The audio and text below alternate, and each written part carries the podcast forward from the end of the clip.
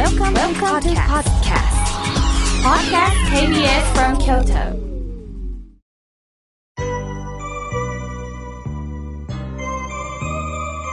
さあ、ここからはもうたくさんのメッセージをいただきましたのでね、順に紹介させていただきます。まずはじめに、ラジオネーム、やすこさん、おはがきいただきました。ありがとうございます。みょうけいさん、おはようございます。みょうけいさんはとっても優しくって、可愛らしいお顔をされていますね。リスナーさんからのお便りも多くて人気があるのがわかりますとのことです。いやいや、もうここまで言っていただくと、あの、調子のいい私はお登れてしまいます。もう本当にありがとうございます。いや、あの、私もね、あの猫をかぶってるところがあると思いますので、きっとね、おしゃべりの中に本音も出ると思いますが、それも含めてね、安子さん、あの、よろしくお願いします。本当に嬉しいお便りをありがとうございます。さあ、続いての方です。綺麗な便箋にお手紙をくださいました。ともこさん、ありがとうございます。みょうけいさん、先月はキエフでの法話会ありがとうございました。私は一人で参加をしました。もちろん覚えてますよ。ようこそお越しくださいました。妙慶さんを知るきっかけはラジオでした。土曜日の朝を楽しみに待つようになって9ヶ月目に入りました。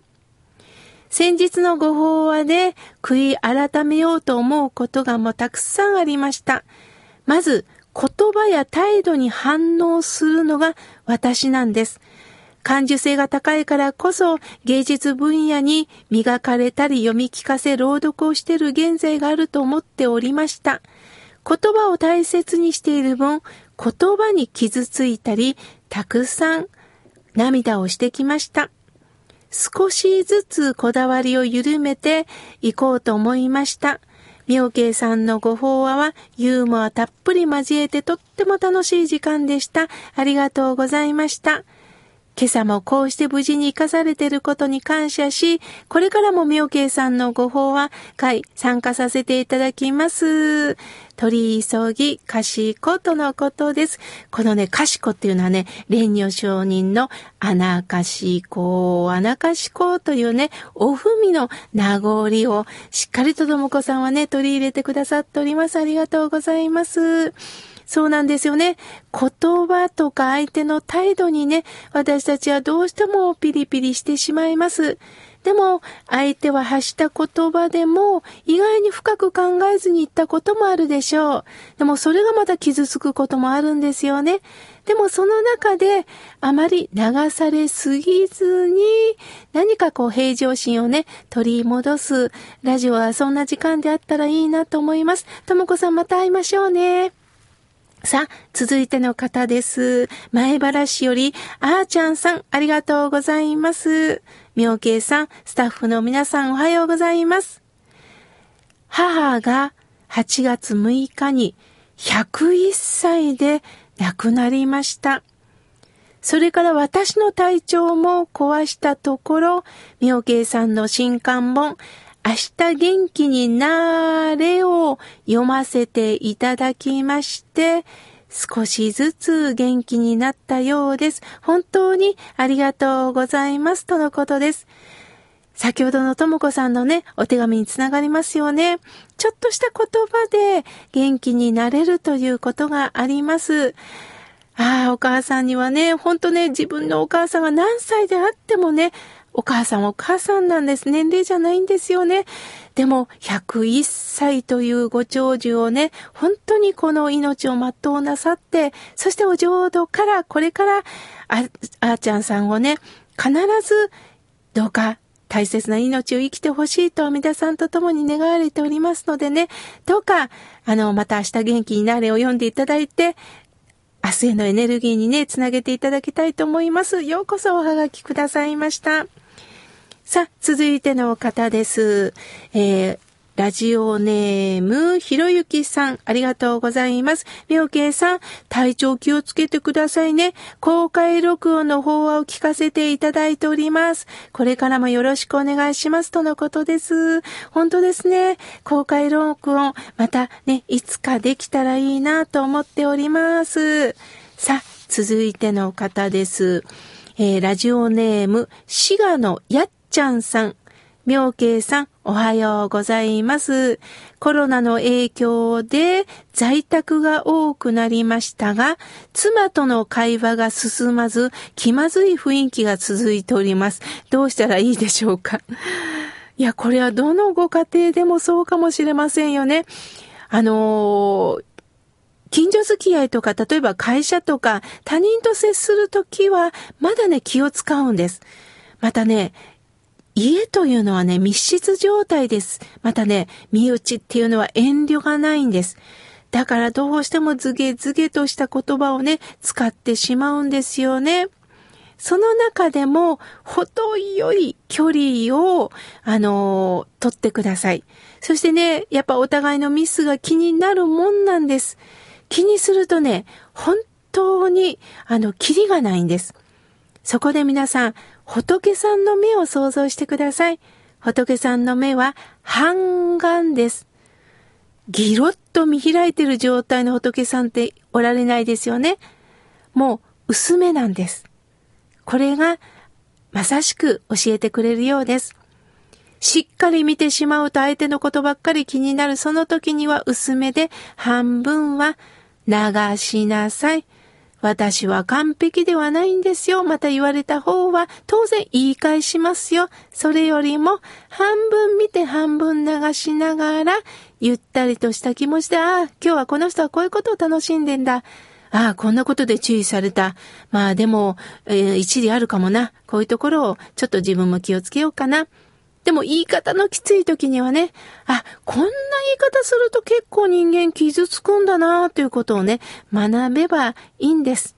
ですから、どうか、えー距離を上手に置きながら、そしてね、むしろ、滋賀のやっちゃんさんから優しい言葉を、むしろこういう時だからこそかけてください。みんなね、イライラするんです。だから、その時に優しい言葉をかけることによって、相手の気持ちはほっとします。相手が言ってくれるまでは僕は言わないよではなくって、まず自分からね、やってみませんか？いつもありがとうね。これだけでいいんです。ぜひぜひやってみてください。滋賀のやっちゃんさん、また教えてくださいね。さあ、続いての方です。彦根より、ミレイさん、ありがとうございます。妙慶さん、ストレスが溜まることが多いです。心の切り替えの大切さを感じております。とのことです。ストレスっていうのはね、ちょうど皆さん、まん丸に膨らんだ風船をね、想像してください。そこに指をボヨンと押すと、へこむでしょうこれがストレスなんです。何か上からね、圧力かけられた、何か任せられた、やりたくもないことをしなければいけない。あ、今日もご飯作らなければいけない。なんか普段自分はこのように生きたいのに、そこに何かね、重くのしかかってくるというのがストレスなんです。でも、これもしなければいけない。あれもしなければいけないと思うと、ますます何かね、あのー圧力を感じます。そうではなくって、これをすることによって何か発見があるかもしれないと思います。私もね、例えば、あの、やっと集中して原稿を書いたり、例えば手作りのマスクもね、あの、好きで作ってるんですけど、ああ、楽しい楽しいと思った時にピンポーンってなったり、あの、電話がかかってきたり、あの何か用事を家族から任されたら、あーって思う時あるんですね。でも、その時に思うんです。あ、今、膝が立ちたがってる。ああ、座ったまんまだから、この体がちょっと伸び縮みしたがってる。今日の話ではないんですけどね。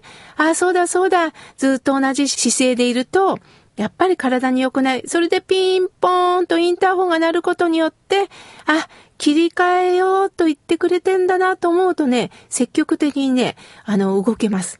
ですから、なんかこれってメッセージがあるんだなと思いながらね、どうか前向きにやってみてください。さあ、続いての方です。あきこさん、ありがとうございます。今の季節にぴったりのお名前ですね。妙慶さんのこのラジオと、妙慶さんの日替わり法話を読むのがすごく楽しみです。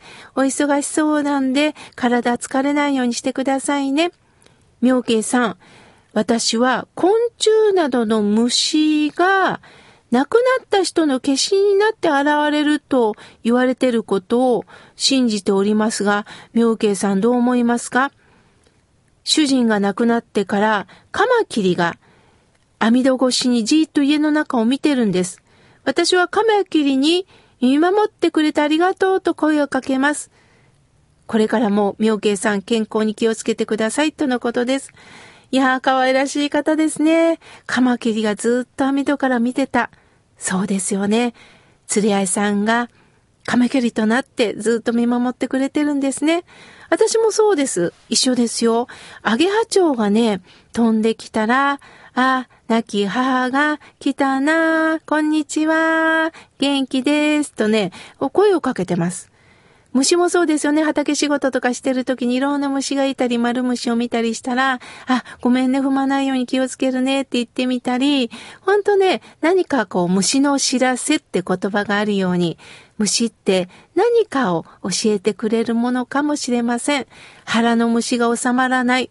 体の中にも虫がいると言われていますよね。そのように何かこう人間以外のそういったね、虫さんからも何かこうメッセージをね、もらってると思ったら、心があったかくなりますよね。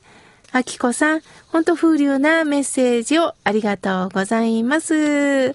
さあ、続いての方です。おはがきをいただきました。れいこさん、ありがとうございます。みょうけいさん、いつもラジオを聞かせていただいております。そして、みょうけいさんの、えテレビ寺小屋も長続きしてほしいです。法話を聞かせていただきますとのことです。ありがとうございます。テレビ寺小屋はね、あの、本当に年に1、2回です。あの、11月に収録のもうお声かけをいただいたんでね、年内にまた全国放送できると思いますので、またこのラジオと同時にね、あの、テレビ寺小屋でも法話に出会っていただけたらと思います。まだまだたくさんのメッセージをいただいたんですが、来月紹介させていただきます。